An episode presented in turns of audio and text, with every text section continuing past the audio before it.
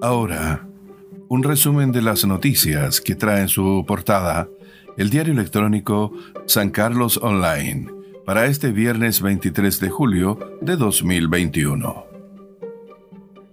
A nivel nacional, diputados de Chile Vamos piden a Piñera extender el IFE universal hasta diciembre.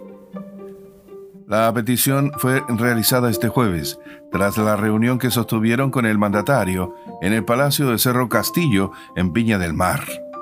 En concreto, los parlamentarios presentes señalaron que el beneficio social debiera ser entregado al menos hasta diciembre de este año.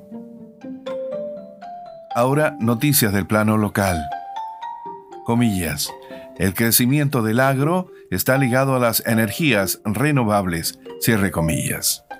Dijo en San Carlos Online el Ceremi de Energía Manuel Cofré. Los proyectos en desarrollo de energías renovables que van en aumento en Ñuble permiten avisorar un positivo desarrollo económico en la región, según lo señaló el Ceremi de Energía Manuel Cofré, que estuvo en el programa de noticias de San Carlos Online que se transmite a través de sus canales de YouTube, Facebook Live y Periscope. Concejales suman peticiones a la alcaldía en San Carlos.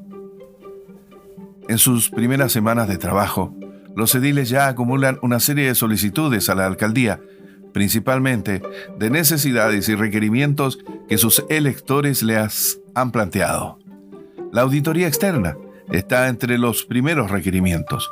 Luego, la sentida y urgente reparación de caminos rurales y vías urbanas en mal estado, a lo que se agregan las veredas. San Carlos ingresa a programa de reciclaje orgánico. San Carlos es aceptado en este programa de cooperación entre Chile y Canadá, denominado Reciclo Orgánicos, iniciativa que busca reducir las emisiones de gases de efecto invernadero del sector de residuos en nuestro país. La gestión del programa está a cargo de la Dirección de Aseo y Ornato de la Municipalidad de San Carlos, responsable de la postulación. En el ámbito regional, 19,5% de avance registra construcción del nuevo Hospital Regional de Ñoble. A la fecha, la construcción lleva un 19,5% de avance y en ella están trabajando unas 400 personas en esta obra.